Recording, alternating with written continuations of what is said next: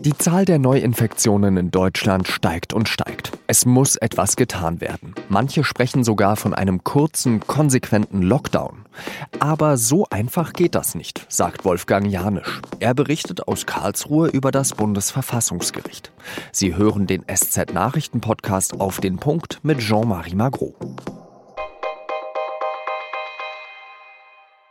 An diesem Mittwoch schalten sich, dieses Mal per Videokonferenz, mal wieder die Länderchefs und die Bundeskanzlerin zusammen. Deutschland schafft es gerade nicht, die Corona-Kurve abzuflachen. 15.000 gemeldete Neuinfektionen sind es an diesem Mittwoch. Ende der Woche, so wird befürchtet, werde man bei 20.000 stehen.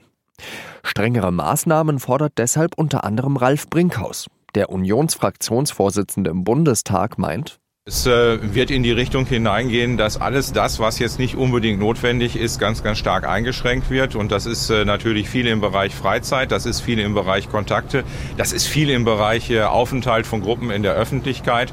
Und da müssen wir jetzt leider, leider sehr konsequent sein. Wenn wir es jetzt im November richtig machen, dann haben wir eine Chance, dass wir einigermaßen vernünftig Weihnachten feiern können. Sagt Brinkhaus dem Fernsehsender NTV. Von Bund und Ländern erwartet Brinkhaus und erwarten auch andere viel. Es müsse konsequent gehandelt werden. Brinkhaus empfiehlt, sich auf das Notwendige zu konzentrieren. Das Notwendige, das ist Gesundheit, das Notwendige ist, dass die Wirtschaft weiterläuft und das Notwendige ist insbesondere, dass wir Schulen und Kitas möglichst lange offen halten können.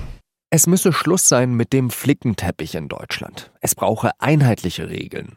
Das wird allerdings schwierig. Thüringens Ministerpräsident Bodo Ramelow hat schon angekündigt, dass er sich nicht an einem bundesweiten Lockdown oder ähnlichem beteiligen werde.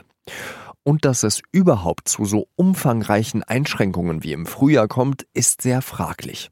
Denn da hat die deutsche Justiz ein gewichtiges Wort mitzureden. Darum ging es in meinem Gespräch mit unserem Gerichtsreporter Wolfgang Janisch, der in Karlsruhe vor allem über das Bundesverfassungsgericht schreibt.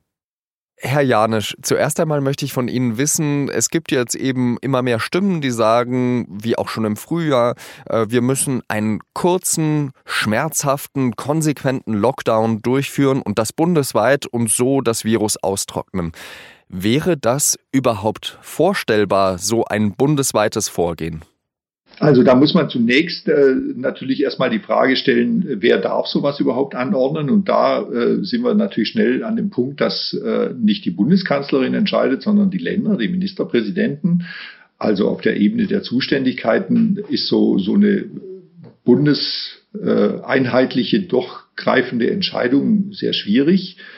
Was nun die inhaltliche Frage angeht, also ein bundesweiter Lockdown, der sozusagen alles betrifft, also Gaststätten, äh, äh, Schulen, Kitas und so weiter, wäre wahrscheinlich juristisch nicht haltbar.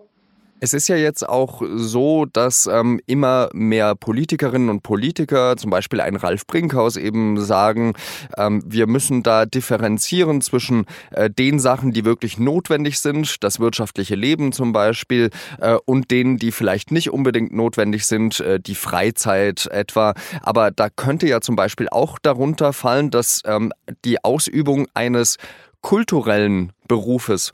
Kann man da eben auch grundrechtsmäßig zwischen Berufen ähm, abwägen, die eben sozusagen nicht systemrelevant sind oder systemrelevant sind? Oder müsste nicht jeder eben auch in einer Pandemie seiner Arbeit nachgehen können?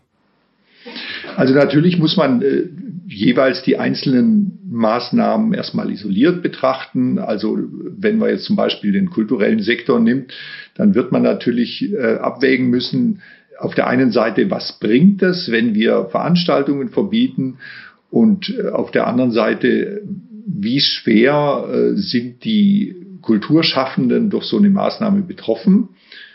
Aber meines Erachtens gehört zu einem Konzept von Pandemiebekämpfung durchaus so, so eine übergreifende Sichtweise. Also sprich, es muss eigentlich äh, auf der politischen Ebene und vor allem auf der parlamentarischen Ebene eine Abwägung stattfinden, wo man stärkere Zumutungen für zulässig hält und wo nicht. Und das wird dann auch juristisch relevant sein vor Gericht.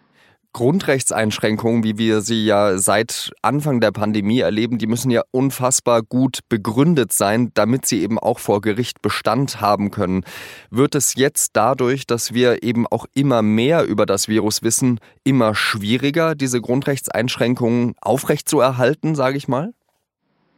Das würde ich nicht unbedingt sagen. Also äh, dadurch, dass wir mehr über das Virus wissen, wissen wir natürlich auch genauer, wo es wirkt und wo es nicht wirkt. Wir haben ja bei dem Streit um die Beherbergungsverbote gesehen, dass die äh, Politik diese Einschränkungen sehr schlecht begründet hat oder dass die Einschränkungen tatsächlich einfach nicht viel bringen. Also das tiefere Wissen über die Pandemie ähm, können wir natürlich genauer äh, die Maßnahmen maßschneidern, um es mal so auszudrücken. Sie haben gerade eben schon angesprochen, dass es da auch Verwaltungsgerichte zum Beispiel gab, die eben das Beherbergungsverbot, das sogenannte vor Ort bei ihnen gekippt haben. Es gibt dann eben zum Beispiel auch Gerichte, die die Maskenpflicht vor Ort in der Altstadt als gesetzwidrig erklärt haben oder sie gekippt haben.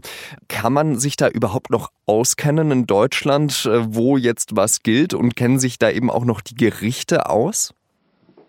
Also man muss sich, glaube ich, so ein, so ein Gerichtsverfahren so vorstellen. Äh, es gibt einen Kläger, einen Gastwirt oder, oder einen, äh, jemanden, der verreisen will zum Beispiel, der reicht eine Klage ein. Das sind hier alles Eilanträge, also sprich, das sind sehr, sehr kurze und sehr schnelle Verfahren, in denen auch naja, ein bisschen kursorischer vielleicht geprüft wird als sonst.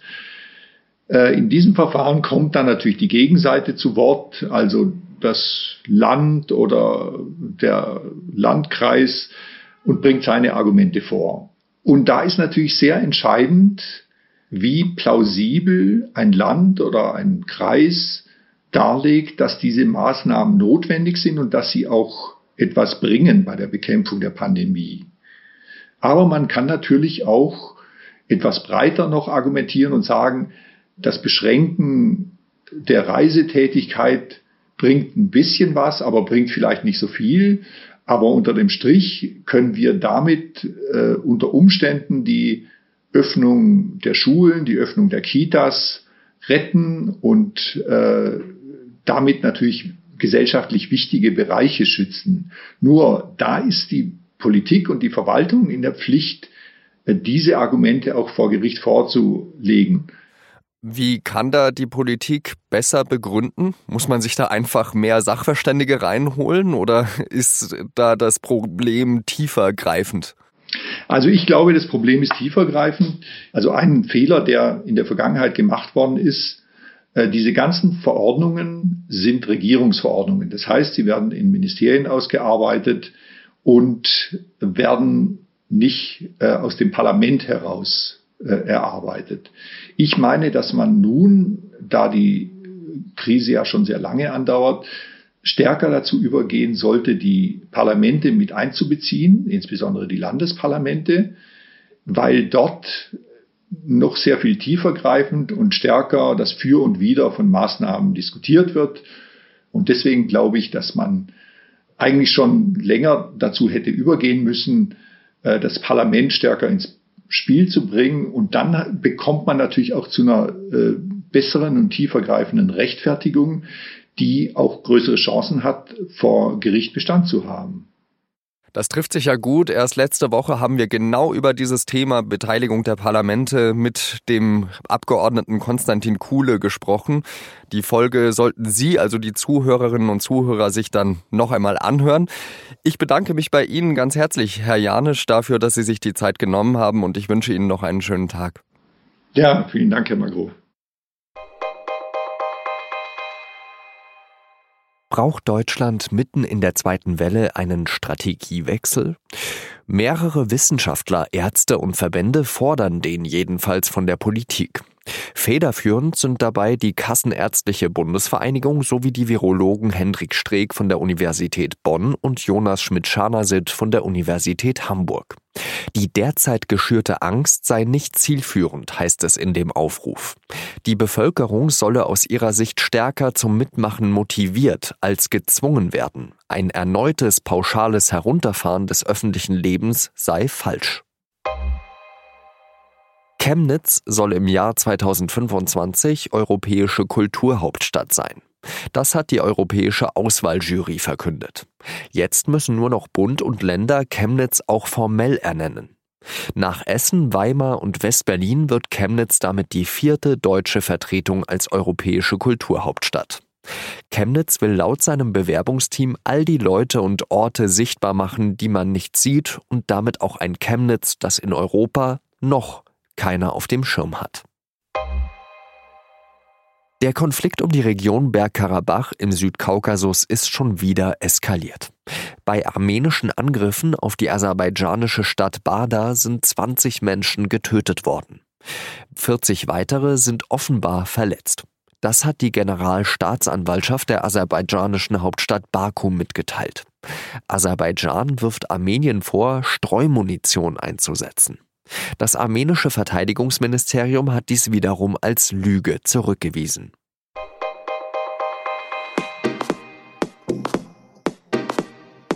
Eigentlich war Gianni Infantino damit angetreten, die FIFA aufzuräumen. Aber jetzt scheint der Verein korrupter als je zuvor und gegen Infantino läuft ein Strafverfahren. Was hinter den Vorwürfen steckt und wieso die FIFA diese Probleme hat, das erfahren Sie in der neuen Folge unseres Recherche-Podcasts Das Thema. Redaktionsschluss für Auf den Punkt war 16 Uhr. Ich danke Ihnen, dass Sie zugehört haben. Eine schöne Zeit. Salü.